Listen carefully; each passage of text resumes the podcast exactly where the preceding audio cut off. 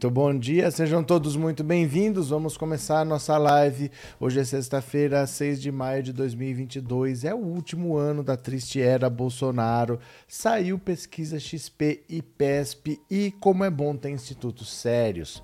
Porque se depender de alguns institutos por aí, é quem está ganhando no primeiro turno é o Bolsonaro. Eles estão mostrando um crescimento do Bolsonaro que eu não sei de onde que eles estão tirando. O Arthur Lira chegou a dizer que o Bolsonaro ia ultrapassar o Lula no máximo junho ou julho. E eu não sei de onde que eles estão tirando esses números, do sovaco, provavelmente. Mas o, o Instituto IPESP, numa pesquisa patrocinada pela XP Investimentos, que é uma pesquisa do mercado financeiro, e a gente tem que prestar atenção em sempre quem está interessado naquela pesquisa, porque a pesquisa custa dinheiro, alguém pagou, esse alguém pagou por quê? O mercado financeiro precisa saber o que vai acontecer no futuro, porque a decisão que ele toma hoje vai dizer se no futuro ele ganha ou ele perde dinheiro.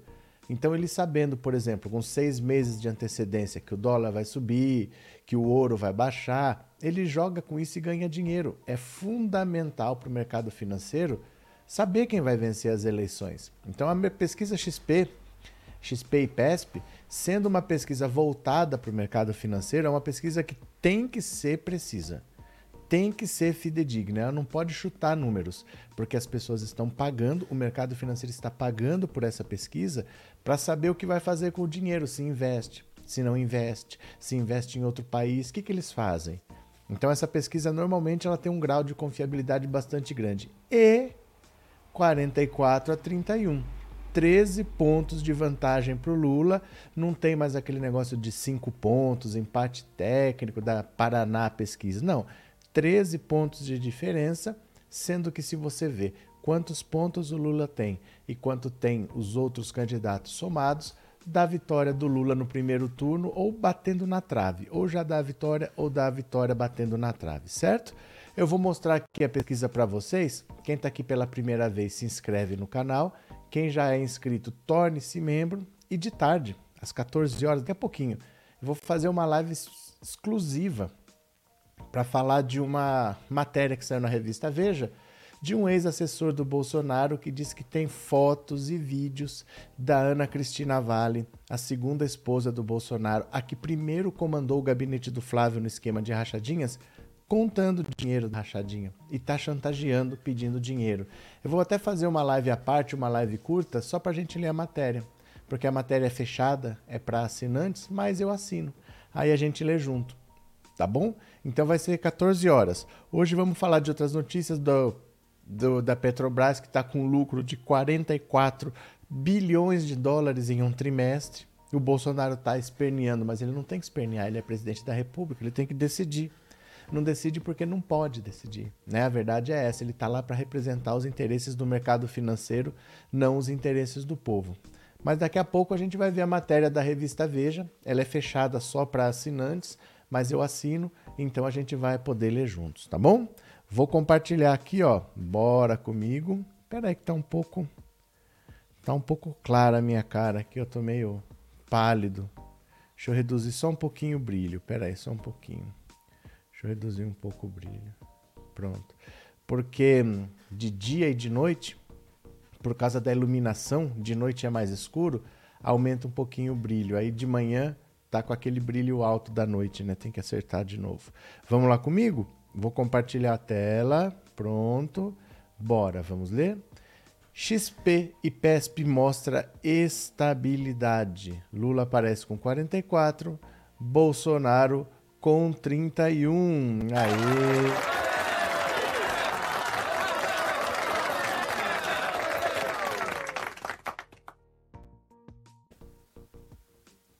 Pronto. Divulgada nesta sexta-feira, a primeira pesquisa IPESP do mês de maio, encomendada pela XP Investimentos, mostrou uma estabilidade no cenário eleitoral para a presidência da República. Na versão estimulada do levantamento, o ex-presidente Lula caiu um ponto e foi a 44.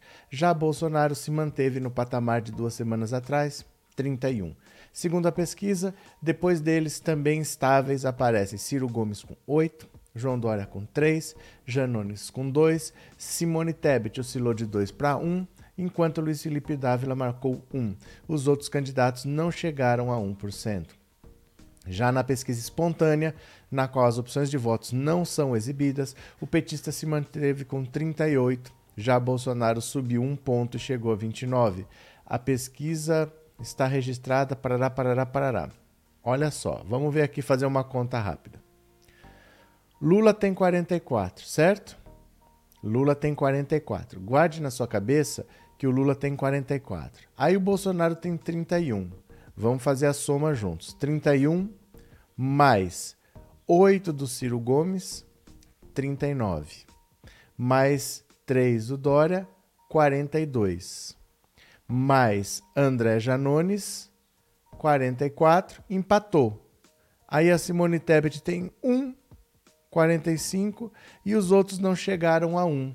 Então hoje está 44 a 45. Está batendo na trave para ganhar no primeiro turno. Só o que, que falta? o Ciro Gomes desistir. O Ciro Gomes está aqui, ó, com 8%, travando as chances de Lula vencer no primeiro turno, porque só, só existe ainda alguma conta sobre o segundo turno porque o Ciro Gomes está ali. Os outros candidatos são carta fora do baralho, eles não têm votos. Então, o que faz a balança manter o equilíbrio é que você tem o Lula com bastante ponto, o Bolsonaro com menos ponto, mas o Ciro Gomes entra na soma dos outros candidatos que evitam, por enquanto, tá batendo na trave, a vitória do Lula no primeiro turno. Aí eu vou pedir a ajuda de vocês. Vamos lá tuitar desiste Ciro? Vamos fazer mais um aqui, ó. Vamos lá, olha. Vamos por aqui. Deixa eu compartilhar com vocês. Vamos fazer junto aqui, ó. Olha. Nova pesquisa XP e PESP. Opa, PESP mostra Lula com 44% e os outros can, candidatos somados com 45%. Ou seja, Lula está batendo na trave para vencer já no primeiro turno. A única coisa que impede é o senhor Ciro Gomes. Ciro evite sofrimento do povo brasileiro. Hashtag desiste Ciro. Beleza? Evite sofrimento do povo brasileiro, desiste Ciro. Tuitamos. Pronto, aqui está o link. Por favor, quem puder, vai lá, retweet, comente, coloque desiste Ciro sempre escreva alguma coisa, comente hashtag Desiste Ciro. Quando você retweetar, vai aparecer a mensagem que você pode adicionar. Põe lá Desiste Ciro. Quanto mais vezes aparecer escrito Desiste Ciro, é melhor para a mensagem ser propagada e é preciso que isso vire um movimento para o Ciro Gomes entender que o fato dele ainda ser candidato mantém essa eleição por mais um mês, leve esse sofrimento por mais um mês. Ninguém sabe o que o Bolsonaro pode fazer nesse mês, porque ele não tem escrúpulos. As armas que tiver, ele vai usar. Dane-se se pessoas vão ser prejudicadas. Ele vai botar fogo nesse país no mês de outubro. A gente pode evitar tudo isso encerrando essa pesquisa, essa pesquisa não, essa eleição já no primeiro turno. E os 8% que o Ciro Gomes segura na mão dele não levam, não levam ele para lugar nenhum e fazem com que a eleição tenha um segundo turno, prorrogando assim o sofrimento do povo brasileiro. Então você vai, comenta Desiste Ciro, você retuita Desiste Ciro também, hashtag Desiste Ciro, manda ver porque é importante que aquela publicação vá seguindo, porque o Twitter eles leem, tá? O Twitter eles leem. Não adianta falar Desiste Ciro aqui, porque eles não ficam assistindo o canal do YouTube. Mas o Twitter eles leem, respondem e até te bloqueiam se você tiver sorte, viu? até te bloqueiam. Márcio Batista, Ciro Gomes está ganhando quanto dos ricos para destruir os direitos trabalhistas? Acho que nada. Se eu tivesse que dizer para você, não está ganhando nada. É puro ego, é pura inveja, é pura soberba. Ele está com ódio ao Lula, que ele quer que o Lula perca já no primeiro turno. Se, se ele puder, ele faz isso, mesmo que ele não ganhe. Mas ele quer que o Lula perca no primeiro turno, se ele puder. Ele, eu acho que ele não liga para ganhar. Ele só está querendo que o Lula não vença. As, nossa senhora, deixa eu ver se eu tô se tá aqui. Pera lá. Porque a última declaração dele é assustadora, gente. Ele está falando que o Lula ficou preso na prisão, ficou louco. Ele teve a cara de pau de falar isso aqui. Vocês querem ver? Ele, ele falou isso aqui. É pura pirraça. É pura pirraça, Elisaura. Olha o que, que ele falou aqui, ó. Deixa eu compartilhar aqui com vocês. É, não dá para acreditar que o Ciro Gomes está no, no, juízo normal dele, não, falando esse tipo de coisa, porque chega chega a beirar canalice as coisas que ele fala. Só um segundo que eu vou abrir o WhatsApp aqui. Eu mandei no grupo do WhatsApp, eu mandei no canal do Telegram. Se você me segue no Telegram, você já recebeu esse vídeo, né? Deixa eu ver aqui. Tá abrindo o WhatsApp, tá? Enquanto isso, deixa eu ver. Bom dia, Cristiano e Gil. Pode desesperar, mas não pode, não dá para evitar. Creio que não teremos segundo turno. É porque não tem adversário, né? Se os votos estivessem mais distribuídos, você veria que, poxa, é difícil o Lula ter mais do que a soma, porque um tem 20, outro tem 18, outro tem 15, mas não. Praticamente só quem tem voto é Lula e Bolsonaro, o resto é conversa, né? Então é difícil você imaginar nesse cenário que vai ter segundo turno. Com essa distância, o Bolsonaro não cresce, a rejeição ao perdão que ele deu ao Daniel Silveira foi muito negativa. Então vamos ver. Tá demorando para abrir aqui, mas tudo bem. Deixa eu abrir o WhatsApp, vou mostrar um vídeo para vocês. É, Lula vence no primeiro turno, nem Ciro nem Bolsonaro, fim. Não, que nem Ciro nem Bolsonaro vence, a gente sabe, né? Agora, o que, que o Ciro está fazendo nessa campanha que a gente não entende. Cadê Renato? Todas as vezes que abre sua live aparece o anúncio do velho da van, só que deixa ela passar toda. Obrigado, Renata. A, a propaganda é, é diferente para cada pessoa. Não é eu, não sou eu quem vai escolher, é o próprio YouTube. Então, provavelmente é uma loja de departamentos, ela deve mostrar também outras propagandas de loja de departamentos para você. Mas outras pessoas assistem outra propaganda, então não tem como evitar, né? É, boa tarde, Ana Oliveira. Boa tarde, bem-vinda. Olha, tá enroscado aqui, viu? Esse WhatsApp que não abre. Não sei por que, que tá demorando. Eu, eu, vou desconectar e vou conectar de novo, tá? Pera lá. Que eu quero mostrar para vocês a palhaçada que é o Ciro. Pera lá, só um segundo. Pronto. Agora foi. Pronto, aqui está. Deixa eu compartilhar a tela para vocês. Preste atenção. Para mim, isso tem nome chama-se canalice. Não é possível que ele fale um negócio desse, não. Olha. Deixa eu ver aqui.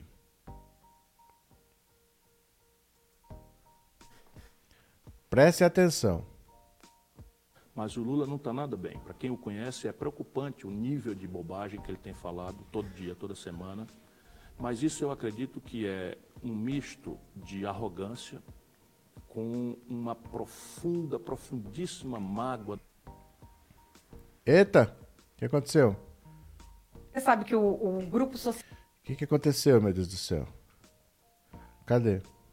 Mas o Lula não está nada bem. Para quem o conhece, é preocupante o nível de bobagem que ele tem falado todo dia, toda semana. Mas isso eu acredito que é um misto de arrogância com uma profunda, profundíssima mágoa do povo brasileiro, que talvez nem ele lucidamente saiba, porque ele imagina que o povo brasileiro devia ter descido em Curitiba e quebrado tudo, e sabe, trazido ele para o poder. Ele disse isso agora recentemente, que como um órgão consultor, consultivo da ONU declarou a suspeição do Moro, que o que devia acontecer no Brasil era anular a eleição do Bolsonaro e devolver o poder para ele. Ou seja, eu não sei onde é que ele leu essa Constituição, mas é a Constituição da cabeça dele. Uhum. Então, uma prepotência, uma arrogância que, na verdade, revela uma fragilidade muito, muito séria. 580 dias de cadeia, eu acho que não fazem, não, acho não, não fazem bem a ninguém. Tanto mais uma pessoa que se considerava inocente, porque ele genuinamente acha que ter distribuído para a turma roubar é, que ter recebido favores, privilégios, milhões de reais de palestras que não que fez de Araque, ele sabe que, que fez de Araque. Isso tudo não é corrupção na cabeça do Lula, porque para ele corrupção é só dos outros. Aliás, para ele e para o PT. Corrupção que interessa, que tem que ser denunciada, é só dos outros. A que eles fazem é tudo causa revolucionária, numa ética completamente podre que deu nisso que daí. Eu acho que ele está muito nessa de chutar o balde, sabe? Dizer o seguinte, ou me entregam o poder incondicionalmente, porque ele disse nessa entrevista, inacreditável, que as pessoas têm que votar nele sem saber o que ele vai fazer em matéria de economia. Está nessa Porque entrevista ele... da revista Time. A mesma coisa, isso é o volume de bobagem que ele está falando. Mas veja, é muito grave um candidato dizer assim, olha, você eleitor, vote em mim e eu só vou lhe dizer o que eu vou fazer depois que eu for eleito. Isso é a síntese de coisas muito graves, muito graves, que é o, o charlatanismo, não é, do caudilismo demagógico sul-americano, que está aí no, na Venezuela destruindo, que está em Cuba, que está na Nicarágua, que são regimes que ele admira muito e que eu abomino, né? mas quer dizer também que ele está fazendo compromissos clandestinos, como eu sei que está. Ele anunciou que vai manter a diretoria do Banco Central do Bolsonaro. Manter a diretoria do Banco Central do Bolsonaro, dizendo que o povo brasileiro tem que votar contra o Bolsonaro, como se o Bolsonaro fosse a encarnação do Satanás, não é? e não um político que ele, Lula, levou ao poder pelas imprudências da corrupção, pela crise econômica que produziu, porque as pessoas não votaram no Bolsonaro, porque o Bolsonaro apresentou uma grande obra. As pessoas não votaram 70% do povo de São Paulo, do Rio de Janeiro, de Minas Gerais, do Rio Grande do Sul, nosso povo, nosso amado povo, nosso querido, amado, respeitado povo, 70%, meu irmão, votou no Bolsonaro. Não foi porque o Bolsonaro tinha uma obra, nem tinha um projeto para o Brasil. Nosso povo votou magoado, com toda a razão, enganou-se, foi enganado, mas votou magoado. O que, que vocês acham disso? O que vocês acham disso? É assim, é, para mim é deprimente o Ciro Gomes querer encerrar a carreira dele desse jeito. Porque você vê que ele só fala do Lula. Ah, eu voto no Ciro porque o Ciro tem um projeto. Nem o Ciro fala do projeto dele. O cara que defende o Ciro não, não leu o projeto do Ciro e nem o Ciro fala do projeto. Ele só sabe falar do Lula, ele só sabe atacar o Lula, ele só sabe dizer que o Lula é o culpado de tudo. Ele falou que o Lula tá ficando louco, porque qualquer pessoa ficaria louca ficando preso lá em Curitiba, que ele queria que o povo carregasse ele nos braços, que o Lula é responsável pela vitória do Bolsonaro, que o Lula vai manter a diretoria do Petrobras. É obrigado a manter a diretoria da Petrobras. Não foi aprovada a autonomia. Petrobras, não, perdão do Banco Central. É obrigado a manter a diretoria do Banco Central, porque não foi aprovada a autonomia do Banco Central. Eles têm mandato, você não demite simplesmente no meio a outra, eles têm mandato, que ainda leva dois anos. Vai até o meio do mandato do Lula. Eles fizeram isso, aprovaram a autonomia do Banco Central. O Lula pode indicar o próximo presidente do Banco Central? Pode, quando começar o terceiro ano de mandato. Que, que o Ciro Gomes falou que ia fazer diferente? Ia pedir para ele se demitir. É assim que ele acha que funciona a vida. Eu não posso exonerar, eu vou pedir para ele se demitir, para ele resolver o problema. Vê se o Bolsonaro pode fazer alguma coisa contra os preços da Petrobras. Há interesses. Há interesses, ele é obrigado a se submeter. Já no caso do Lula, vai ter a lei. A lei aprovou a autonomia do Banco Central e não é assim, ah, vai lá e tire. Não pode tirar. Não pode, vai ter que esperar dois anos e eles fizeram isso de propósito, sabendo que tinha chance do Lula vencer, mas eles garantiriam que pelo menos por dois anos a política econômica do Banco Central estava mantida. Isso foi feito de propósito na lei, essa autonomia do Banco Central, né? Cadê? É, dá nojo ver o Ciro, você é egoísta, o povo brasileiro que morra. Na cabeça dele. Boa tarde, professor aqui em Natal só dá Lula e Fátima PT neles. Valeu, Gabson. É, Alaide, o senhor acha mesmo que esse cara, Ciro Gomes, vai ter a grandeza de desistir? Esse cara é um canalha. Quando eu falei que ele teria essa grandeza? Eu não falei que ele vai ter essa grandeza. Se eu achasse isso, eu não estava pedindo. Eu estou implorando para ele, para que o PDT ouça, para que pessoas do entorno dele ouçam e alguém fale para ele que ele tem. Eu nunca falei, olha, o Ciro deve ter essa grandeza. Se fosse, eu estava tranquilo. Mas é exatamente por saber que ele não vai entender que a gente está gritando na orelha dele talvez mais pessoas gritem e talvez o grito deixe ele meio mais esperto, né? Mas vamos lá. Cadê? Cadê? é, é pura inveja mesmo, mas é uma inveja tão doentia que me dá medo, assim. Como é que uma pessoa chega nesse ponto? Porque ele só fala, ele dá uma entrevista em que ele não fala nem dele. Ele não fala nem do governo dele, ele só faz uma entrevista para atacar o Lula. De que lado ele está? Porque só tem dois lados, Lula e Bolsonaro. De que lado ele está? Do lado dele ele não está, porque o lado dele não vai para lugar nenhum. O lado dele, 8% na pesquisa XP e PESP. 8%. Não vai para lugar nenhum. Então só tem dois lados, Lula e Bolsonaro. De que lado ele está se ele só sabe atacar o Lula? Né? É isso.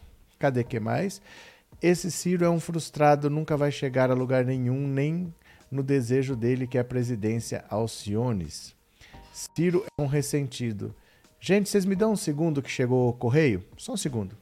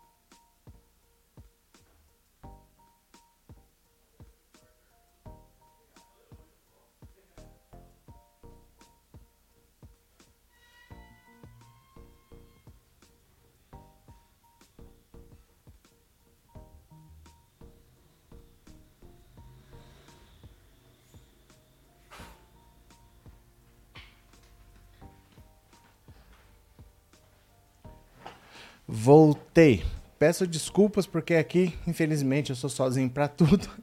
Eu moro sozinho. Eu já pedi para a Teca atender a porta quando chega correio, mas ela não vai. Então sou eu para tudo, viu? É, Alaide, obrigado por ter se tornado membro, obrigado pelo apoio, viu? Obrigado pela confiança, bem-vinda. Vamos chegando aqui. Agora, dá uma olhada como repercutiu mal. Essa mesma pesquisa mostra como repercutiu mal a, o perdão que o Bolsonaro deu ao Daniel Silveira. Aqui, ó, para ele, ele é obrigado a abandonar o Daniel Silveira porque assim, pegou muito mal, o brasileiro não gostou. Ele tá achando que ele vai ganhar algum voto por causa disso, ele não vai. Vamos dar uma olhada aqui, ó. Venham comigo. Ai, corri. Perdão a Silveira é rejeitado por 56% dos eleitores qual que é a rejeição do próprio Bolsonaro? É nessa faixa, 55, 60%. Então o Bolsonaro não consegue ganhar um único voto fora de quem já vota nele, né? Pronto, vamos ampliar aqui. Pesquisa contratada pela XP ao IPESP mostrou que o indulto concedido por Jair Bolsonaro ao deputado Daniel Silveira não fará diferença nas eleições presidenciais deste ano, Segundo o levantamento divulgado nesta sexta, 56% dos ouvidos desaprovam a decisão do presidente de perdoar o parlamentar condenado à prisão pelo STF. Menos de um terço, 29% do eleitorado aprova e 15% não responderam. Quanto que a pesquisa deu para o Bolsonaro? 31. Quantos aprovam? 29. Só eleitor do Bolsonaro aprovou. Quem não é eleitor reprovou ou não respondeu, quer dizer, ele não ganhou nenhum voto fora dos que ele já tem. O IPESP questionou ainda sobre o impacto da medida na hora do eleitor decidir o seu voto. Para 20%, o indulto muda as chances de votar no presidente. Já para 31%, não muda nada. E para 35%, reduz a chance do voto em Bolsonaro. Dos ouvidos, 14% não souberam ou não quiseram responder. Então, repara é, para um terço dos eleitores, diminui a chance de votar no Bolsonaro. E para 20%, não mudou nada. Então, para mais de metade do eleitorado, ou não mudou ou prejudicou a intenção de voto. O Bolsonaro não ganhou nenhum voto por causa da, do perdão ao Daniel Silveira. A pesquisa entrevistou mil pessoas, parará, parará, parará. Então vocês lembram? Por isso que eu falo para vocês: a pesquisa se faz no dia a dia, a política se faz no dia a dia, saem várias pesquisas, não, des... não se desesperem com um fato. Ah, tinha gente aqui que estava quase cortando os pulsos. Ah, temos que admitir, eles venceram. Foi uma jogada de mestre do Bolsonaro. Gente, ele não ganhou nenhum voto por causa disso. Pior, a imagem dele piorou. Porque ficou aquilo, ele está protegendo o bandido, ele está ficando do lado de quem atacou o STF. Porque todo mundo, ninguém diz que ele não atacou o STF. Quem é que diz que ele não atacou o STF? Ele atacou. Ele atacou, ele mesmo filmou. O próprio Bolsonaro agora já veio dizer que ele não vai afrontar o STF, que a intenção não era essa. Ele só achou a pena exagerada, apesar de reconhecer que o Daniel Silveira falou absurdos. Então veja, o Bolsonaro já está abandonando o Daniel Silveira porque ele sabe que não rolou. Não rolou, ele tentou capitalizar em cima disso e não deu certo. Então ele tem um problema agora, porque o Daniel Silveira é, se colocou como candidato a senador pelo Rio de Janeiro, o bolsonarista, mas o partido do Bolsonaro é o PL e o candidato a senador pelo PL é o Romário. Então não interessa para o Bolsonaro dividir o eleitorado, ter dois candidatos bolsonaristas. Então o candidato dele é o Romário e o Daniel Silveira vai ficar inelegível e preso. Resolve um problema político para ele se ele não disputar a eleição. O Bolsonaro não está nem aí. Bolsonaro não está preocupado com o Daniel Silveira e ele já viu que o que ele fez de conceder o perdão tal atiçou quem já votava nele, mas ele não ganhou um único voto por causa disso, viu? Cadê? É... Essas pesquisas nunca ligaram para mim, agora a ex-eleitora do Bozo já ligou. Ô, Márcio. Acho que a esquerda não pode tapar os olhos aos ataques que o Lula está sofrendo. Mas vai fazer o quê? Mas o que, que a gente vai fazer de prático? Diga para mim, Genival, o que, que é para fazer? É ir lá na entrevista e tapar a boca do Ciro Gomes? O que, que a gente pode fazer de prático? Dá uma dica aí. O que, que, que, que significa não tapar os olhos? Porque o que, que você recomenda que a gente faça, né? Quem dá perdão a bandido é pior que ele, não menos. Então, ficou muito ruim para ele.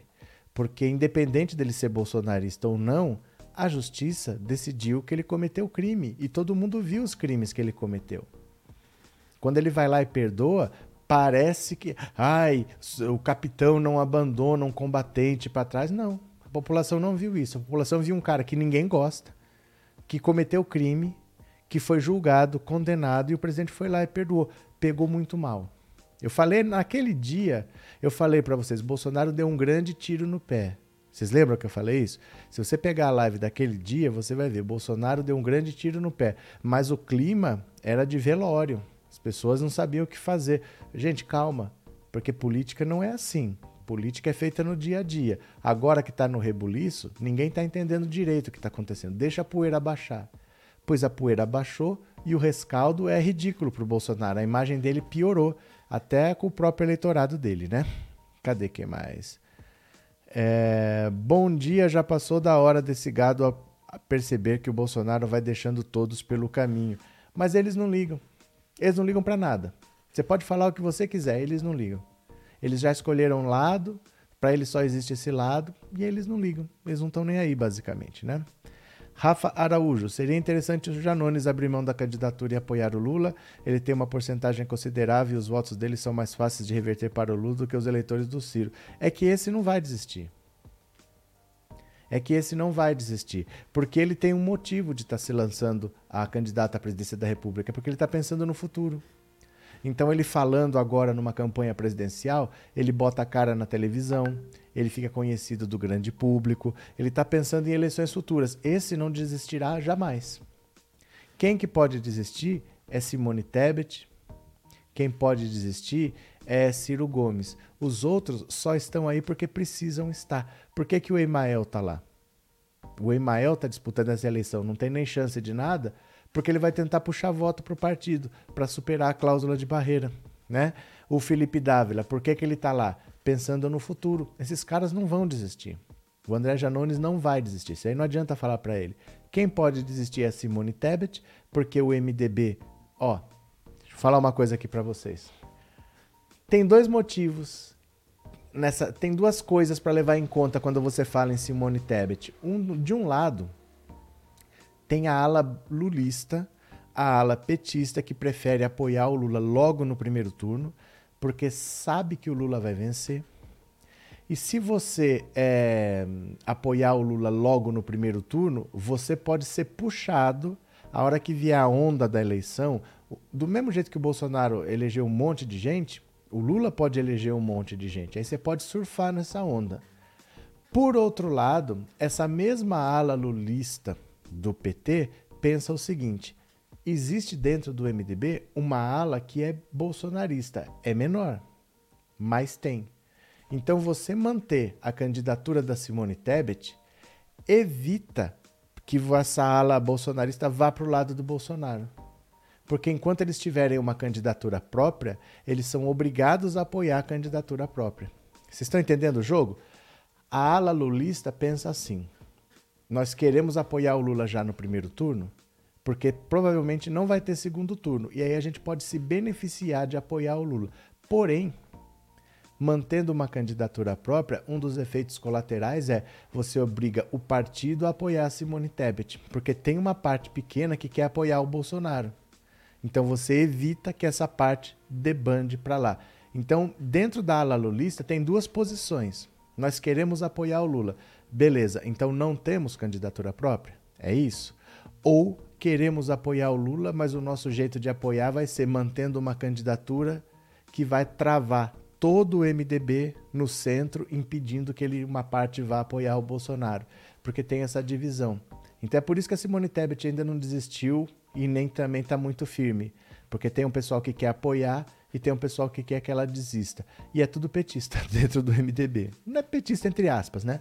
Mas gente que quer apoiar o Lula porque sabe que pode se beneficiar mais do que querer apoiar, eles querem o apoio do Lula, eles precisam do apoio do Lula, né? Cadê quem mais? Quanto mais violência por parte da horda aloprada de bolsomínios, mais o povo pegará asco do Bozo e apoio ao Lula. Isso é uma verdade, porque o povo brasileiro rejeita esses, esses ataques que ele faz, né?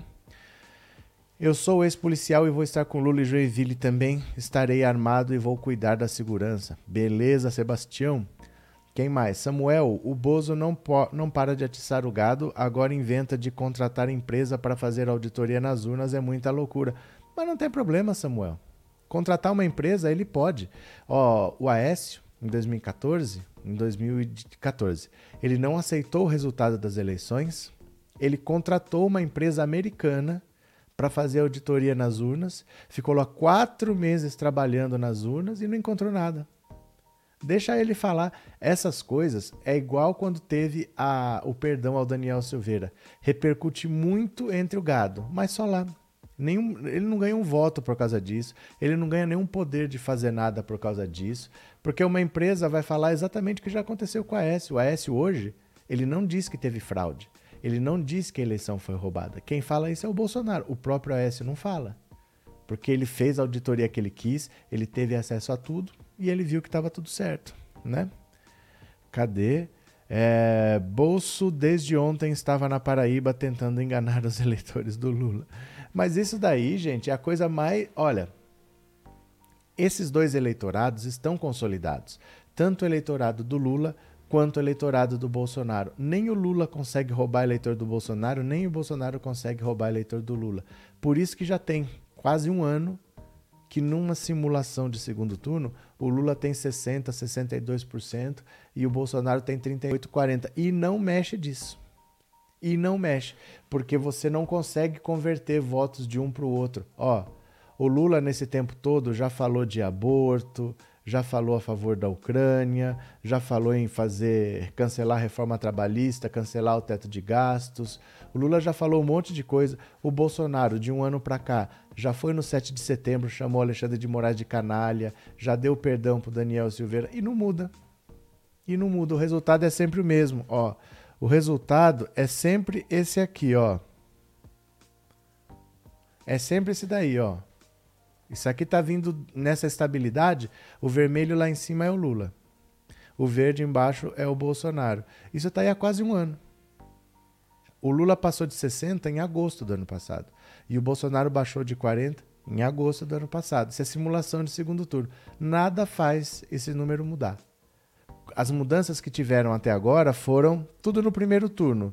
Porque no primeiro turno teve a entrada do Sérgio Moro, que roubou uns votos do Bolsonaro. Depois teve a saída do Sérgio Moro, que devolveu uns votos para o Bolsonaro. Mas só. O resto está estável, travado lá. Então, o que, que a gente vai fazer, né? Muito difícil achar que vai converter votos de alguém. Cadê? Uh, Charles Caparrós chora não. Tem alguém chorando aí? Tem gadinho chorando? Do lado da Simone Tebet só tem o Baleia Rossi. Esse deputado sempre votou com o Centrão, famoso ventríloco do vampiro Temer. Mas isso não quer dizer nada. A discussão não é com o Centrão, a discussão não é com o Temer, é com a ala bolsonarista. Não é porque o cara é do Centrão que ele apoia o Bolsonaro. O Centrão não apoia Bolsonaro. O Centrão não está com Bolsonaro. O Centrão recebe dinheiro para voltar com o Bolsonaro. O outro governo é outra coisa. O Centrão vai apoiar o próximo governo. Centrão já apoiou Temer, já apoiou a Dilma, já apoiou Lula, já apoiou o Fernando Henrique, já apoiou o Itamar Franco, já apoiou, apoiou o Collor. O Centrão sempre esteve aí e ele sempre apoia o governo, não importa, não importa qual governo. Então o Centrão não é do Bolsonaro, muito pelo contrário, ele paga muito caro para ter o apoio do Centrão. Não tendo o Bolsonaro, eles apoiam quem tiver lá, né? Gil Carvalho, qual é a do Bivar? A do Bivar é ajudar o Bolsonaro. A do Bivar é ajudar. A primeira coisa que ele fez, ele tirou o Sérgio Moro da disputa, porque no último dia de transferência, de, de mudança de partido, ele chegou lá, chacoalhou dinheiro no nariz do Moro, o Moro feito um tonto foi lá. Ah, então vou mudar de partido o Podemos ficou sabendo que ele ia mudar de partido pela imprensa. Ele não avisou ninguém. Ele foi para lá. A hora que ele chegou lá no último dia de mudança, falaram para ele: olha, mas é para ser deputado. Não, mas, mas me prometeram, não é para ser deputado. O Moro está fora da disputa eleitoral. Então o Bolsonaro, que tinha perdido os votos quando o Sérgio Moro entrou, recuperou esses votos. E agora ele vai ficar destruindo a terceira via. Porque eles estavam conversando é, União Brasil, PSDB, MDB e Cidadania. Vamos fazer uma candidatura única. Ele fala: o candidato do União Brasil sou eu, eu vou me retirar, não faço mais parte dessa terceira via. A terceira via murchou. Porque a União Brasil é quem tinha mais dinheiro. Sem o dinheiro do União Brasil, Simone Tebet e João Dória não têm nada em comum. Talvez eles se unissem num projeto com muito dinheiro, porque a gente não é muito amigo, mas vai, a gente tem dinheiro, vamos usar. Quem sabe dá alguma coisa mas sem dinheiro e sem é, nenhum tipo de, de. Como é que fala? Perdi a palavra agora. Sem nenhum tipo de similaridade entre os dois, não tem nada que os una. Então o Bivar, ele tirou o Sérgio Moro da disputa e depois ele saiu da terceira via. Ele destruiu a terceira via. Só existe Lula e Bolsonaro. Ao meu ver, isso é um erro. O Bolsonaro, desde o começo, desde 2019, desde o começo do governo dele, que ele quer ser o único candidato da direita. Ele sabe que a esquerda, se não for o Lula, vai ser alguém, mas vai ter um candidato da esquerda. Agora, na direita, ele quer todos os votos da direita. O problema é que hoje não tem voto suficiente pelo péssimo governo que ele faz. Então, quando ele diminui os candidatos, ele ajuda o Lula. Ele ajuda o Lula a se eleger no primeiro turno. Ele deveria manter o Sérgio Moro lá e deveria até torcer para o Sérgio Moro crescer um pouco, para dificultar a vitória do Lula no primeiro turno. Indo para o segundo turno, ele viu o que ele fazia. Mas ele quer limpar a área, no fundo ele está ajudando o Lula, mas o papel do Luciano Bivar foi esse, né? Fazer o Sérgio Moro desistir, que não fez o Sérgio Moro desistir, mas ele puxou o tapete do Sérgio Moro e desmontou a terceira via lá, né? Maria de Fátima, dá um desânimo de ter que provar para o trabalhador que o Lula é o único que cuida dos pobres. Aqui em Goiás é complicado, muita gente rica que influencia os pobres de direita. Mas é isso, Fátima, não tem muito o que fazer, porque as pessoas, na maioria, já estão decidindo a eleição no primeiro turno. Desse daí é muito difícil passar. Sabe, você já chegou num ponto assim, vencer uma eleição no primeiro turno não é fácil é difícil você ter uma eleição vencida no primeiro turno. E o Lula está batendo na trave para conseguir isso.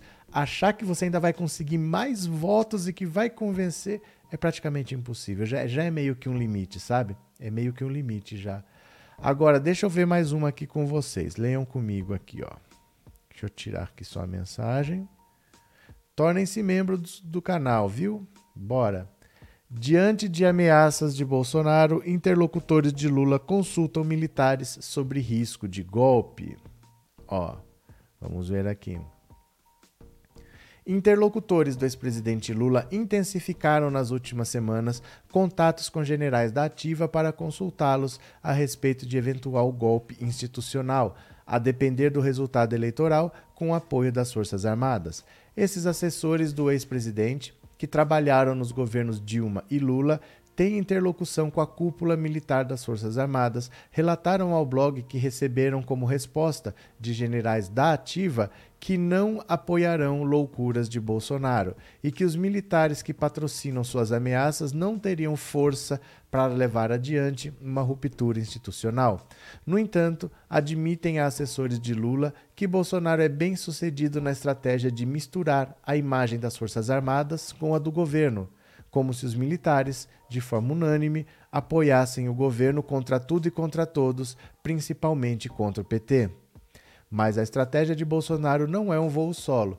Tem sim o aval de militares que se deixam usar como patrocinadores das ameaças golpistas do presidente, como as reiteradas dúvidas a respeito das urnas eletrônicas. A mais recente foi o ofício do Ministério da Defesa, na quinta-feira, pedindo ao TSE que divulgasse perguntas elaboradas pelo Exército a respeito da segurança das urnas. O TSE divulgou cerca de 700 páginas com respostas sobre as perguntas pautadas por Bolsonaro, mas o governo insiste em manter viva a narrativa sobre as urnas para agradar a sua militância e ontem enviou esse ofício ao TSE.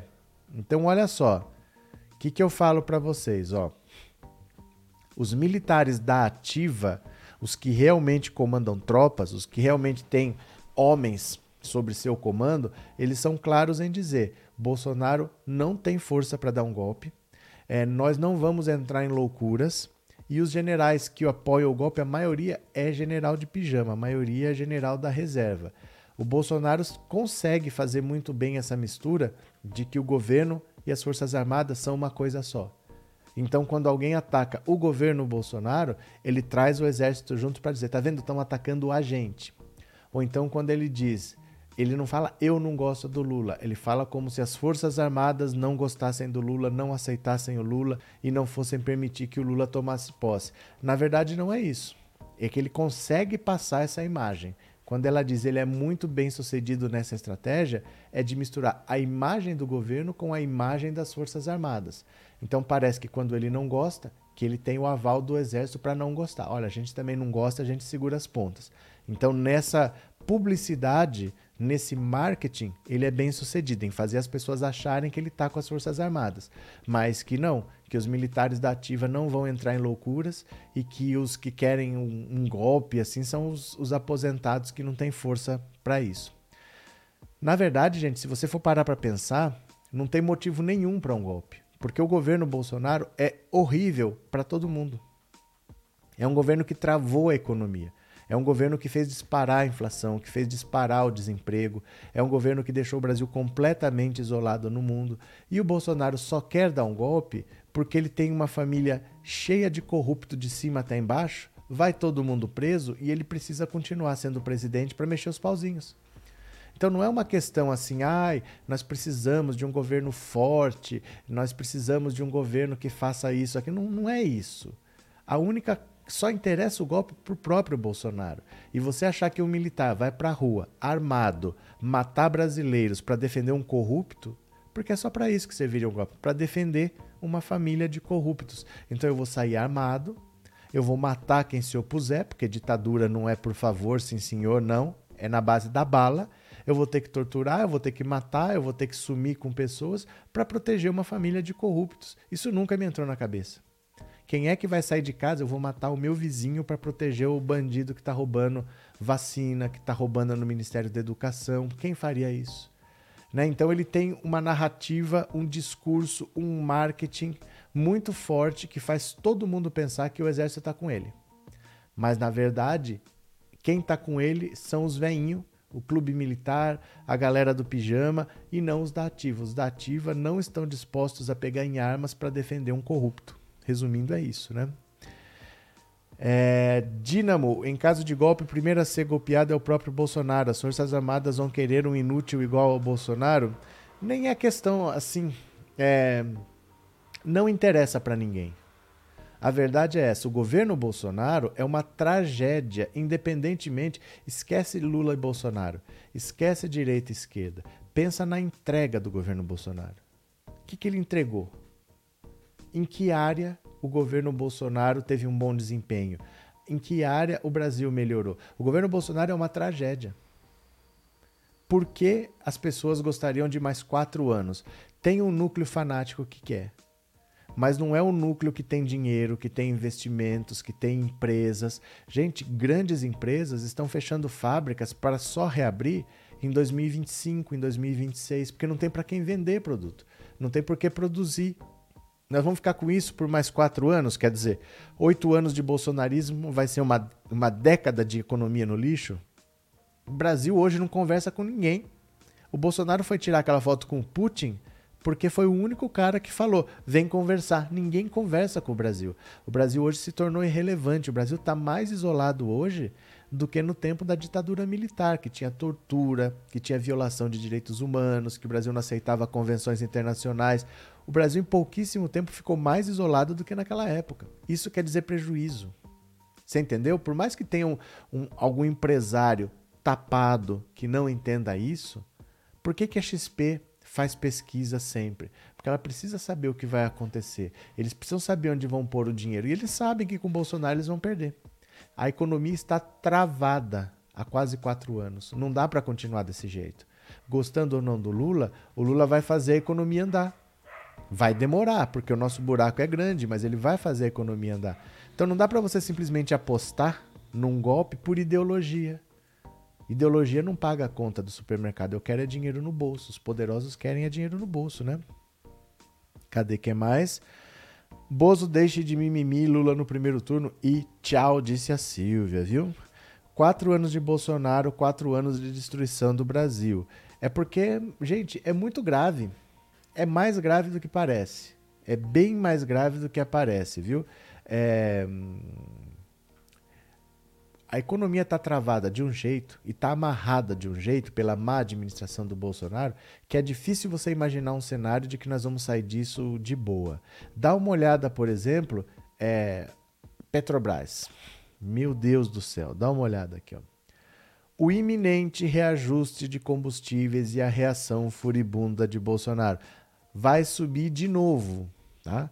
Aos gritos, Jair Bolsonaro bufou ontem em sua live com o lucro de 44,5 bilhões da Petrobras no primeiro trimestre.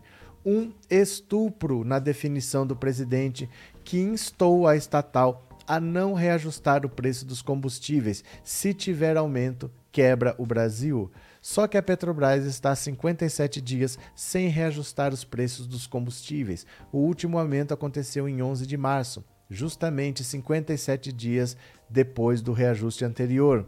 No mercado, a expectativa é de que os novos preços sejam anunciados até segunda-feira, mas o mais provável é que ocorra hoje, no início da noite. Aguarda-se a reação furibunda de Bolsonaro, até porque o show de berros de ontem na live foi milimetricamente programado. O novo presidente da Petrobras, José Mauro Coelho, há apenas três semanas no cargo. Olha, não adianta ele gritar. Porque ao contrário do Banco Central, o Banco Central tem autonomia. Você não pode demitir o presidente do Banco Central, mas o da Petrobras pode. Tanto é que ele mesmo demitiu duas vezes já. Ele demitiu o Luna e Silva, que era o anterior, colocou esse no lugar. Se ele quiser demitir esse, ele pode também. Ele não faz porque ele não quer. Porque a política de preços da Petrobras é para atender aos interesses do mercado e ele não consegue mexer. Um cara que não consegue mexer no preço da gasolina vai dar golpe. A situação é muito complicada, a inflação disparando, o povo desempregado, passando fome, e o Bolsonaro só pensa na própria reeleição, não pensa em resolver problemas. Ele não pensa em trabalhar de jeito nenhum, né? É, o Bozo fala dos lucros da Petrobras porque ele não pode pegar. Também, Manuel, também, né? Bolsonaro não dá entrevista para não explicar a fome e a volta do desemprego. É. Ele não tem o que falar do governo dele. Então o que, que ele faz? Faz live, conversa no cercadinho e faz motociata. Mas ele não fala com um órgão independente. Ele só fala com um órgão de imprensa que é bolsonarista. Então ele dá entrevista para Jovem Pan, para outras emissoras próximas, assim, parecidas com a Jovem Pan. Fora isso, ele não fala com a imprensa. Porque ele não tem o que explicar. Ele não tem satisfações a dar ao povo brasileiro. A economia está destruída, vai piorar. Eu falei o ano passado para vocês. 2022 vai ser pior que 2021. Vocês acham 2021 difícil?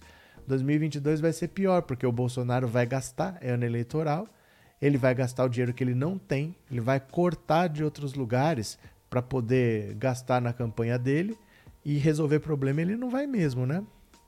É, Mara, gente, é impressionante o mau gosto, a grosseria desse delinquente, até na escolha das palavras. É que assim, ninguém grita mais porque já viu que não adianta. Mas é indecente o que ele falou porque é uma palavra que não é para ser banalizada, né? É uma situação muito grave e não é para ser banalizada, mas não adianta, né?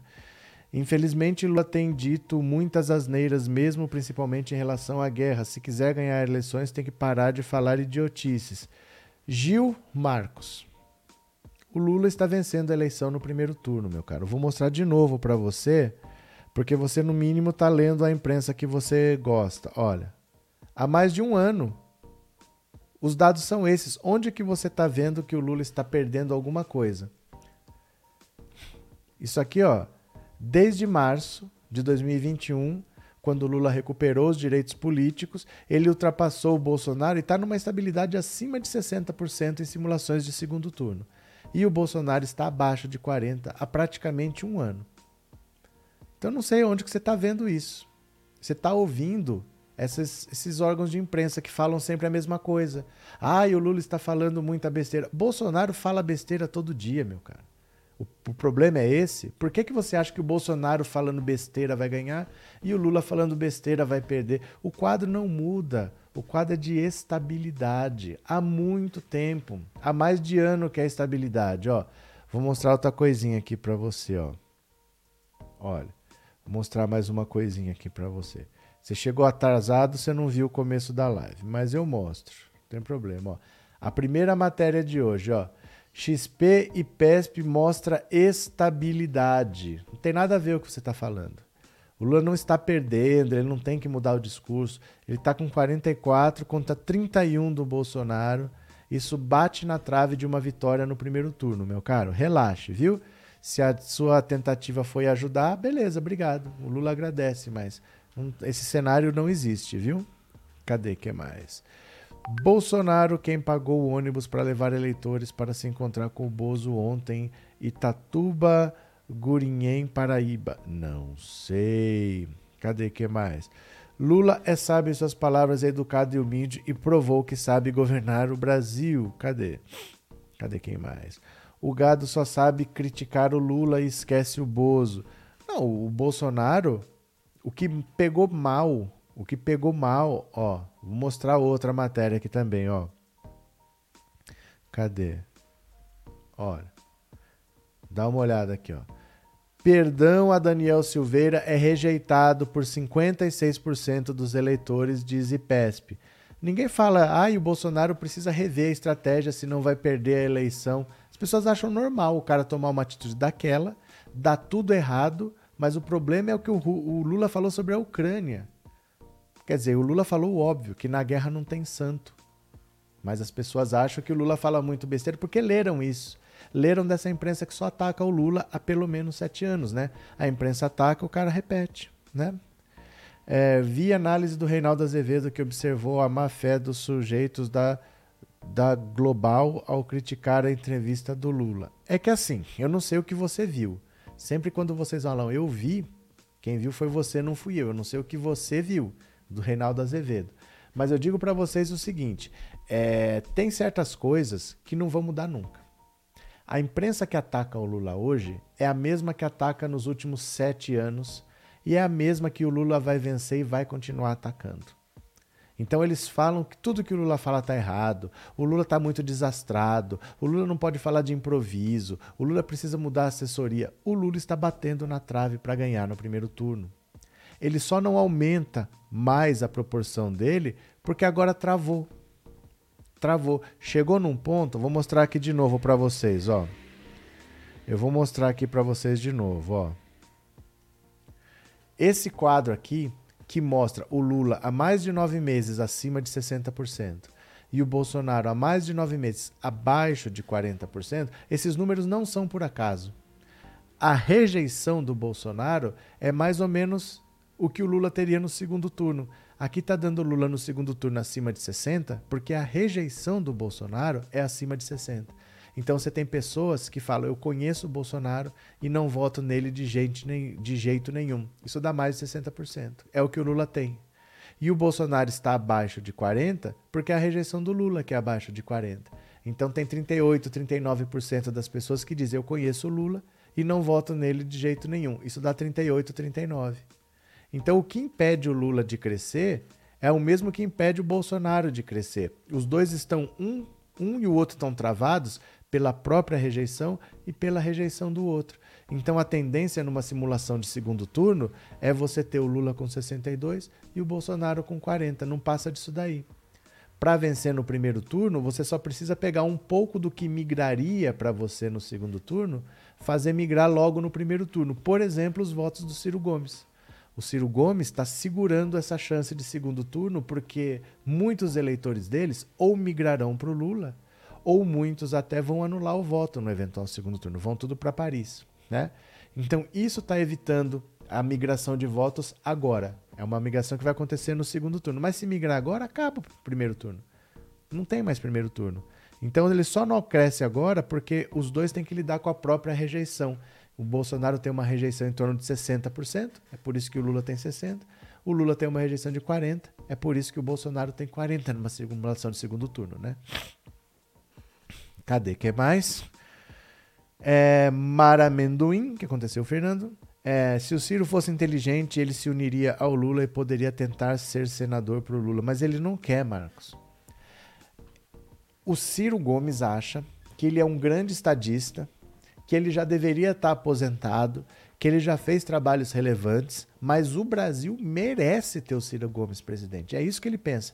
O Brasil precisa muito mais do Ciro Gomes do que o Ciro Gomes dele. Então, do que o, do que o Ciro Gomes precisa do, da presidência. Ele acha isso. Olha, o Brasil é que precisa de mim. Então ele não vai desistir porque ele acha que ele é um grande estadista. Ficam os ciristas falando para ele: "Ai, você é tão inteligente, você é o candidato mais preparado". Ele acredita. Problema é esse, ele acredita. Gente, o que é ser inteligente para vocês? O que é ser inteligente? Porque o Ciro Gomes ele só toma atitudes burras. Por que, que uma pessoa é inteligente se ela só toma atitudes burras? Ele está com muito menor do que nas últimas eleições. Eu fui ver. Nas outras três vezes que ele foi candidato a presidente, ele bateu ali no 12%, 11,4%, 11,8%. Agora ele está com 6%, com 8%. Ele está menor do que ele já foi. Ele está andando para trás, o pessoal está desistindo, ele não consegue ganhar um eleitor novo. Como é que ele é tão inteligente, tão preparado? Ele é estudado. Qualquer um de nós aqui pode ser estudado, é só parar e estudar. Ele entende de economia, é verdade. Ele entende de direito, é verdade. Mas ser inteligente não é ter estudado. Se você estudou, você é estudado. Ter inteligente é o que você faz com isso. Você não estudou? Você não adquiriu conhecimento? O que, que você faz com esse conhecimento? Ele só toma atitudes burras. Tanto é que o eleitorado dele vem diminuindo. Ele não consegue crescer, ele não consegue ganhar novos eleitores. Ele não é uma pessoa inteligente. O que, que ele faz com esse conhecimento que ele tem? Atitudes burras, né? Cadê? Paulo Toledo, a imprensa relativiza os absurdos do Bozo como os atos de governos anteriores. Isso explica um pouco o fato desse governo não ter caído é, relativiza muito. Passa pano mesmo. Passa pano geral, passa pano forte, né? Cadê que mais? Marilene, aqui no Ceará, Ciro deu entrevista a um canal de TV local e afirmou que a meta dele é derrotar Lula no primeiro turno e Bolsonaro no segundo. Um ridículo completo. É, porque eu não sei como que ele vai fazer isso com 6%. Ele falava que até o final do ano ele tinha que chegar a pelo menos 15 para provar que ele era viável. Aí depois ele falou que até março ele tinha que chegar a 15 para ser viável. Depois ele falou que até maio é 15 para ele provar que ele é viável. Ele está com 6% ainda, né? e vai continuar na campanha. Mas ele é que sabe, né? Ele é que sabe. Débora, Lula está correto em relação à guerra, também está correto em abrir debate sobre aborto, basta de hipocrisia incluso na esquerda. É que assim, Débora, é um debate que é mais importante eleitoralmente do que para a vida prática. Porque nós estamos num país extremamente atrasado. Ele já era atrasado e o Bolsonaro jogou mais para trás ainda. Ele jogou lá para a Idade Média. Então não adianta nem discutir aborto que não aprova. Como não aprova a união de pessoas do mesmo sexo. Ninguém tem coragem de botar em votação. Eu lembro que quem fez o primeiro projeto foi a Marta Suplicy, quando era deputada federal, isso nos anos 90. Nunca foi para votação, ninguém tem coragem aqui pôr. E as pessoas hoje se unem via judiciário. Elas alegam lá: olha, todo cidadão é igual perante a lei. Se homem pode casar com mulher, então homem com homem, mulher com também pode. E aí, causa ganha. O judiciário sempre dá. Mas é via judiciário, ninguém aprova essa lei. O aborto é pior ainda, não se vai aprovar porque o Brasil é extremamente atrasado. Mas esse tema vai aparecer na campanha. Esse tema vai aparecer no debate, porque sabem que o país é conservador, então querem ouvir a opinião do Lula. Aí ele falou logo: Olha, eu pessoalmente não faria, não pretendo fazer, mas como chefe de Estado, isso para mim é uma questão de saúde pública. Ele já deu o ponto de vista. Não adianta mais querer usar isso contra ele, todo mundo já sabe. Então é uma declaração mais eleitoral do que tentar fazer alguma coisa, porque eu, olha, eu digo para vocês, isso daí no Brasil, o Brasil só tá faltando pegar a mulher, levar para praça pública, queimar viva e falar que é bruxa. Só tá faltando isso para voltar para a Idade Média. O Brasil tá nesse nível de atraso ultimamente, achar que todos os países desenvolvidos já discutiram isso há muito tempo. O Brasil não é que o Brasil não aprova, o Brasil se, se recusa a discutir é muito atrasado, é muito, muito, muito atrasado. Mas ele já se antecipou e já falou: minha posição é essa e pronto. Agora não adianta mais achar que ele vai se constranger por causa disso. E na em questão à Ucrânia, o que ele falou é o óbvio. Essa guerra não tem santo. Eu sou sul-americano, eu não sou europeu, eu não sou americano, eu não estou interessado em derrubar a Rússia, eu não sou chinês, eu não sou asiático, eu não estou interessado em me associar com a Rússia, eu sou sul-americano e de fora eu digo que essa guerra não tem santo, um lado está errado, o outro lado também está errado, e eles têm que conversar. Ele se colocou como um presidente da República tem que se colocar. Não é uma guerra que é nossa, não é um assunto que a gente possa se meter, nós não temos relevância para dar palpite nesse negócio. Então ele falou: olha, para mim tem exagero dos dois lados. Mas o que, que a imprensa quer? O discurso americano de que o Putin é o satanás. O Putin não é santo. Mas o Zelensky também não. E a OTAN também não. E os Estados Unidos também não. E a Europa também não. E é isso que ele falou. Né? É isso que ele falou. Aí dizem que ele não para de falar besteira. O que queriam que ele falasse, né? Cadê? É, eu quero é distância do Ciro Gomes. Eu acho. Não é possível, gente. Deve ser a última eleição dele. Deve ser a última eleição dele. Ele deve estar se aposentando. Não é possível que ele vai tentar uma quinta vez. Porque deputado ele não vai ser. Ele acha que o Brasil precisa muito mais do Ciro Gomes presidente do que ele que precisa da presidência. Então ele acha que é uma missão ser presidente. Mas depois de quatro derrotas, ele tentar uma quinta vez é difícil, né? Vamos ver. É... Cadê? Eu fiz um pix pro senhor, muito obrigado, Manuel. Os pix eu leio de noite, tá? Na live da noite eu leio todos os do dia, porque nunca são muitos. Toma um tempo para abrir o aplicativo, não sei o que, aí tem pouca coisa, então eu leio tudo de noite, mas de noite eu leio. Obrigado, Manuel. Obrigado de coração, viu? É... Quem ainda ataca essa fala do Lula é porque tem total mal vontade com ele, simples assim. É porque atacariam qualquer outra coisa. Se ele não tivesse falado isso, estariam atacando qualquer outra coisa. Tem uma parte da imprensa que sempre atacou, ataca e sempre vai atacar, porque eles jamais vão admitir o que eles fizeram na Lava Jato. Como eles compraram fácil o discurso do Sérgio Moro, do Dallagnol, o Sérgio Moro que já foi reconhecido como juiz ladrão pelo STF, já foi reconhecido como juiz ladrão pela ONU. O que, que mais falta acontecer? Mas eles não vão dar o braço a torcer, né? É, não posso votar, sou alemão, mas meu coração é Lula. Estarei na posse dia 1 em Brasília. Pronto. Cadê?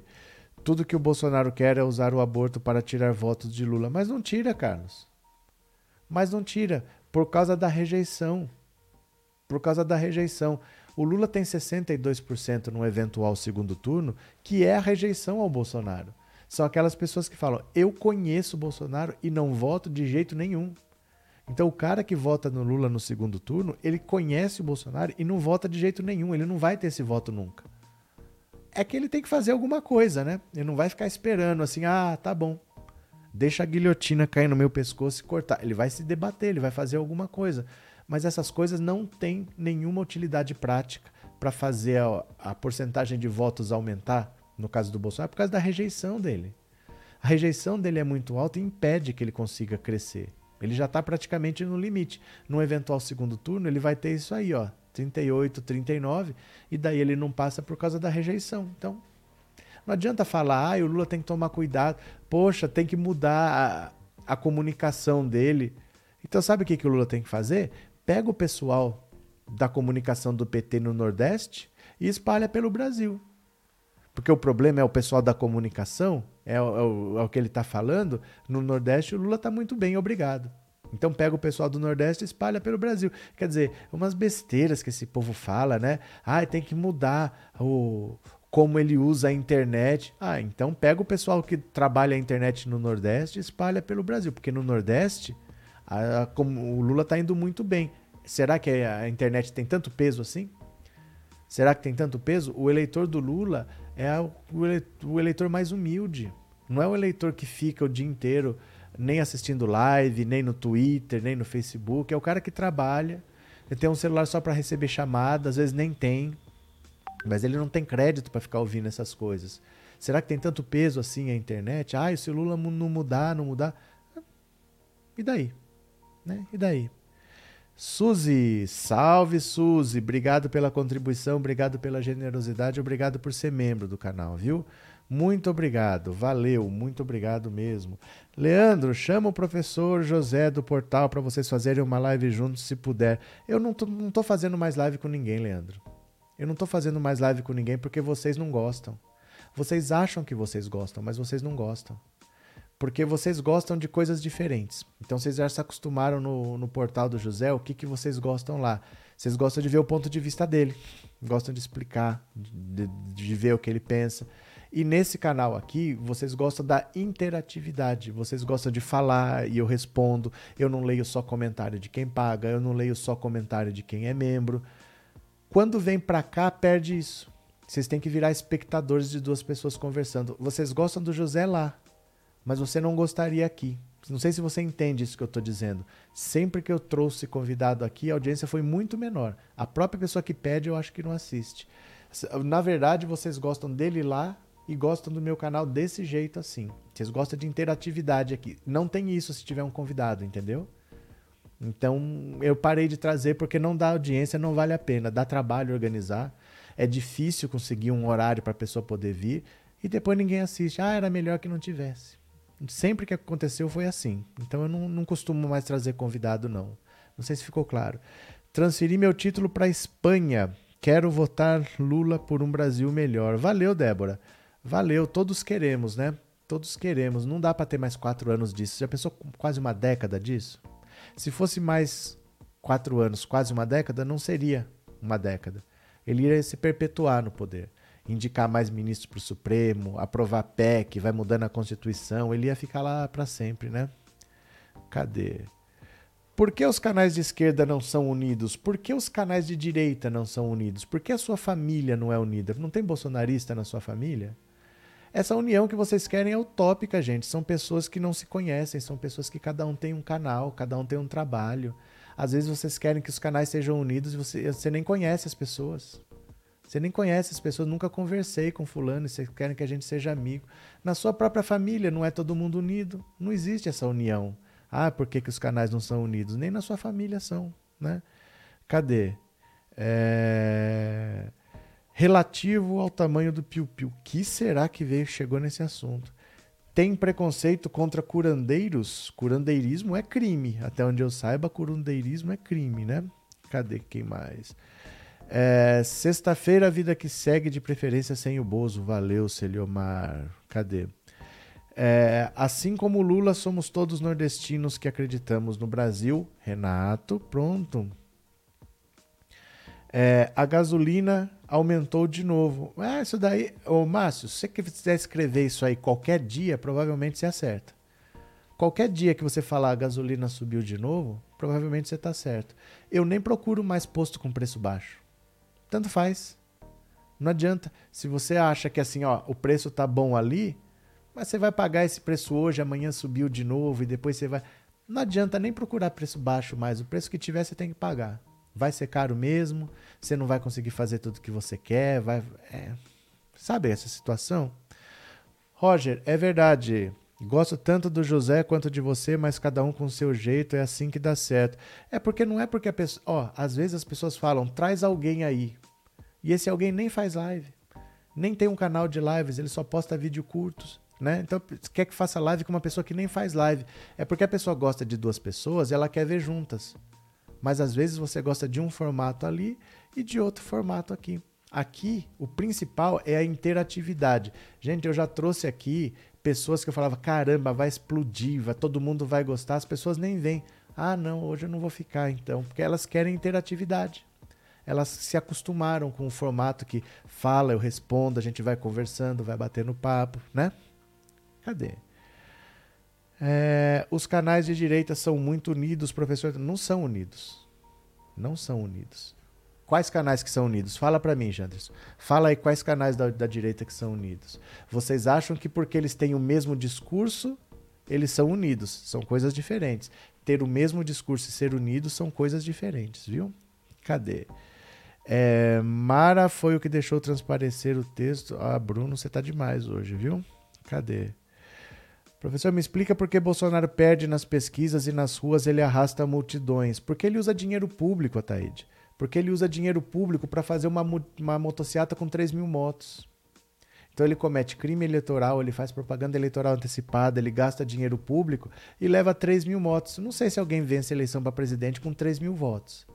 Mas a última motociata que ele fez em São Paulo, com dados do pedágio, tinha 3 mil motos mas serve para enganar os ataídes da vida que querem ser enganados, né? Acha que isso é uma multidão. Tudo bem. Eu, se fosse você, eu nem ia votar, porque já tá ganho, a urna é fraudada, nem vai votar, não precisa, já ganhou, viu? Valeu. Cadê? É, me oriento com sua análise. A gente conversa, Itan. A gente vai conversando, vai batendo papo, porque assim, o principal é a gente conseguir baixar a ansiedade. Tava um clima de velório aqui no dia do indulto do Daniel Silveira. Então é importante a gente conversar para a gente baixar a ansiedade, porque na política nada é um gesto. Ah, aconteceu isso aqui, meu Deus, não, mas calma, porque nada é um gesto. Vai ter que ter uma consequência, um desdobramento, vai ter uma resposta, vai ter alguma coisa que vai acontecer. Espera a poeira baixar. A poeira baixou, tá pior pro Bolsonaro. Eu falei para vocês, o Bolsonaro deu um tiro no pé, gente. Ele deu um tiro no pé. Ele não podia ter feito isso. Ele não pode querer dar perdão para pessoas que cometeram crimes. Isso não vai ser bem visto nem pelo STF, nem pela classe política, nem pelo eleitorado. E não deu outra, mas levou uns 10 dias para isso acalmar. 10 dias é pouco tempo, mas naquele tumulto parece que, nossa, nossa, nossa. Então é importante que a gente converse, né? Cadê? É... Cadê? Maria Nelly. Professor, acontece com os amigos em comum. A gente gosta e eles não se gostam. Mas não é questão de gostar. Não é questão de gostar. É que as pessoas acham que a gente tem que ser amigo. Eu não disse que a gente não é amigo, que a gente não se gosta. O problema é o seguinte: às vezes você vê uma coisa lá, você vê outra coisa cá, e as pessoas acham que obrigatoriamente vocês têm que ser amigos por causa disso. E não é que a gente gosta ou não gosta, cada um tem o seu trabalho e muitas vezes nem se conhece. As pessoas acham que o YouTube é assim, ó, que é um monte de sala, uma do lado da outra, e cada sala é um canal. Aí acabou aqui, ó, todo mundo sai, cada um que tem o canal conversa. Eu nunca encontrei ninguém. Eu nunca encontrei ninguém, nunca sentei para bater um papo. A maioria dessas pessoas, o que eu conheço não é a pessoa, é o trabalho da pessoa. Entre conhecer o trabalho da pessoa e conhecer a pessoa, vai uma distância. Eu não sei quem é a pessoa. Eu conheço no máximo o trabalho. Eu posso dizer para vocês, eu tenho um canal, conhecer o trabalho e conhecer a pessoa são coisas diferentes. Ah, mas vocês têm que ser unidos. Gente, eu nem conheço a pessoa, nunca conversei com essa pessoa, né? Eu tenho um canal, outra pessoa tem outro canal. A pessoa pode morar no Afeganistão, pode morar na Islândia, não, não tem contato. É que vocês assistem e vocês confundem o trabalho com a pessoa. Eu gosto desse trabalho, eu gosto desse trabalho. Então essas duas pessoas são amigos, tem que pensar igual. No... E às vezes não tem nada a ver uma coisa com a outra. São trabalhos diferentes, né? Cadê que mais? Já consegui mudar a cabeça do, de 10 tios meus que Bolsonaro não dá mais. Marcos, tem dois tipos de eleitor do Bolsonaro. Bolsonaro teve 57 milhões de votos. Tem uma galera que não sabia nem quem era o Bolsonaro. Votou no Oba-Oba, teve eleitor do Lula que votou no Bolsonaro, porque assim, o cara ia votar no Lula e o Lula foi preso. Aí ele vai votar em quem? Tem o Henrique Meirelles, tem o, o, o Daciolo, tem o Alckmin, que eu não conheço muito bem, porque eu não sou de São Paulo, eu não sei quem é o Alckmin, eu não sei quem é Marina Silva, eu não vou votar. Só tinha o Bolsonaro. Para muita gente, só tinha o Bolsonaro que ele conhecia. Haddad, que não, não sei quem é o Haddad também, não sei. Muita gente não sabia em quem votar, votou no, no Bolsonaro. Muita gente achava que assim, é, o Lula foi preso porque ele fez isso, porque ele fez aquilo, porque ele fez aquilo. Votou no Bolsonaro com raiva. Agora tá vendo o que foi a prisão do Lula. E muita gente tá vendo o que, que deu votar num governo que não liga para as pessoas como o Bolsonaro. O Bolsonaro estava de férias no fim do ano, a Bahia estava debaixo d'água, ele falou: "Tomara que eu não tenha que interromper minhas férias". Já mandei gente para lá para cuidar. Sabe, essas coisas vão machucando as pessoas, porque elas vão percebendo o quanto elas são lixo para o Bolsonaro. Né? Quando ele vê, trata a pandemia desse jeito, o Ministério da Educação, um governo que corta a verba da educação, isso não tem desculpa. Ainda mais quando você tem uma pandemia e está todo mundo fazendo aula remota, sendo que você nunca foi treinado para fazer aula remota. Gente, eu falo como professor. Você dá aula presencialmente, e você dá aula remota é completamente diferente. Porque presencialmente, você põe uma criança para fazer uma atividade com a outra, você tem atividade em grupo, você tira da sala, leva para o pátio, faz alguma coisa. Online não tem nada disso. Então você tem que montar um outro curso. Um outro curso exige um novo material didático e os professores estavam lá jogados. Bolsonaro vai e corta a verba da educação. Então é um desprezo que as pessoas olham e falam: não dá, não dá. Você entendeu? Então tem muita gente que você consegue virar o voto, mas esse já virou. Quem ainda apoia Bolsonaro, esse você desiste, porque se ele viu tudo isso e ele continua apoiando, gente, esquece, viu? Esquece. Uh, infelizmente o povo se identifica com esse energúmeno bravateiro, porque o povo brasileiro não é o povo legal que a gente acha que ele é. A gente acha que o povo brasileiro é o povo mais legal do mundo, mais simpático do mundo, mais receptivo do mundo. E o brasileiro é muito mal educado, é muito grosseiro, é muito agressivo. A gente não gosta de pensar isso de nós mesmos. Mas tudo é, se eu tiver minha razão, eu vou até o final. Se eu tiver no meu direito, eu não baixo minha cabeça para ninguém. E às vezes nem precisa. Às vezes você tá no seu direito, mas não precisa ter esse embate o tempo todo. Às vezes você tem que ter esse embate, mas não é com aquela pessoa que está ali, é com aquele ali. Todo mundo sai na mão, todo mundo se exalta, né? Gente que mata o outro por causa de troco no ônibus, por causa de briga de bar, por causa de briga de não sei o quê. O brasileiro facilmente se enerva, facilmente parte para agressividade. E isso é, o, é a cara do Bolsonaro. Muita gente acha mesmo, ah, tem que mandar esses europeus não sei para onde, quem manda aqui no nosso país somos nós, desprezando relações de diplomacia construída ao longo de décadas. Mas nós somos um povo não muito centrado assim, sabe? Nós não somos o povo legal que a gente acha que nós somos, né? Cadê que mais? Bozo deveria ter ficado no ostracismo do Centrão, agora cadeia. Cadê? Eu uso isso como um convencimento, mostro como a nossa, a nossa realidade compara os governos, mostra a corrupção do governo Bolsonaro, mentiras do Bozo, etc. Mas eu acho que daqui para frente, quem tinha que ter mudado já mudou. Agora eu acho difícil, o cara que viu tudo isso. Gente, Ministério da Educação, o cara pedindo propina em barra de ouro, vendendo Bíblia, Eu quero que você compre mil Bíblias a 50 reais, quer dizer, uma venda de 50 mil reais, com a foto do ministro estampada na Bíblia. Aí o ministro vai pegar um avião e a arma dele dispara. Pô, mas o ministro pastor tá armado? Sim, o ministro pastor armado disparou um tiro acidentalmente num aeroporto, que ele foi tirar as balas do, do revólver no balcão do embarque. Imagina se ele resolve embarcar com aquela arma carregada e dar um tiro dentro do avião. Como é que pode? Isso é o governo Bolsonaro. Isso é o governo Bolsonaro, né? Cadê? Cadê? Tem hospitais públicos na Paraíba que a TV aberta é ligada no SBT porque só fala do Bolsonaro. Ai, meu Deus do céu, tá demais, viu?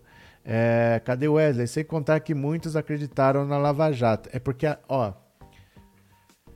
Você vai lembrar, William Bonner aparece, atrás dele aparece um cano e desse cano jorra dinheiro. Era notícia da Lava Jato.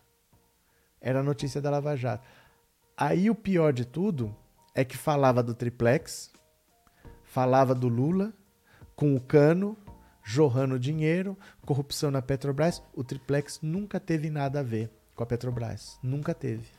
O sítio de Atibaia nunca teve nada a ver com a Petrobras. Por isso que o Faquinha anulou as condenações do Sérgio Moro porque o trabalho dele é, foi incompetente. A competência não era da, da 13ª Vara de Curitiba, que só julgava casos ligados à Petrobras. O Sérgio Moro mentiu para levar o caso do Lula para lá, para ficar famoso. Ninguém sabe o que, que isso tem a ver. Não fica no Paraná, não tem a ver com, com a Petrobras. O que estava fazendo em Curitiba? É porque o esquema estava montado para condenar ali, né? Cadê? Uh, Lucivalda, eu não sei o que está acontecendo para muitos entenderem que esse governo infeliz está fazendo com a população. Tudo caro, salário baixo, fome e miséria. É que não vai acontecer, é, Lucivalda. Essas pessoas que ainda acreditam no Bolsonaro, elas vão morrer acreditando. Isso daí não adianta nem esperar que elas vão criar juízo. Essas pessoas vão morrer acreditando no Bolsonaro, né? Cadê? É, eu amo a história do Lula guerreiro, Genival. Cadê que mais? O Daciolo falou que foi revelado pelo Espírito Santo que a própria presidente, que o próximo presidente será o Ciro, acha que o Ciro acredita. Ai, Pedro, Cabo Daciolo e Ciro Gomes, que união, hein? Essa união explica muito quem são os dois. Ó, vou parando por aqui, tá? Ah, mas que inferno quando o povo fica mandando uma mensagem uma atrás da outra. Ah lá. Deixa eu tirar só esse som aqui. Pronto. Uma mensagem tudo curtinha, curtinha, mas manda 15. Manda uma, né? Ó, obrigado para quem participou. Quando der, ó, agora é uma e meia. Eu falei que eu ia fazer uma live às duas, né? Eu vou ter que fazer às três, porque já é quase duas. Eu vou fazer a capa, vou montar. A gente vai ler a revista Veja. Eu vou mostrar aqui a revista Veja para vocês, ó. Vou mostrar a capa dela aqui, ó. É só para a gente ler a matéria juntos, porque a matéria é, é fechada para assinante e não é todo mundo que pode ler. Três horas, tá? Dá uma olhada aqui. Nós vamos ler juntos essa matéria aqui para vocês poderem saber do que se trata. Olha. Ex-mulher de Bolsonaro é chantageada por caseiro que diz ter provas da rachadinha. Em mensagens a que a Veja teve acesso, ex-funcionário faz ameaças de morte e exige 200 mil para não revelar o que sabe sobre o esquema de corrupção no gabinete do filho do presidente. Olha aqui, Ana Cristina. Vixe. 15 horas então a gente vem, tá? Porque já deu quase 14. Valeu, meu povito lindo. Beijo muito grande. Até mais, até daqui a pouco e tchau. Valeu, obrigado por tudo. Tchau, até daqui a pouco.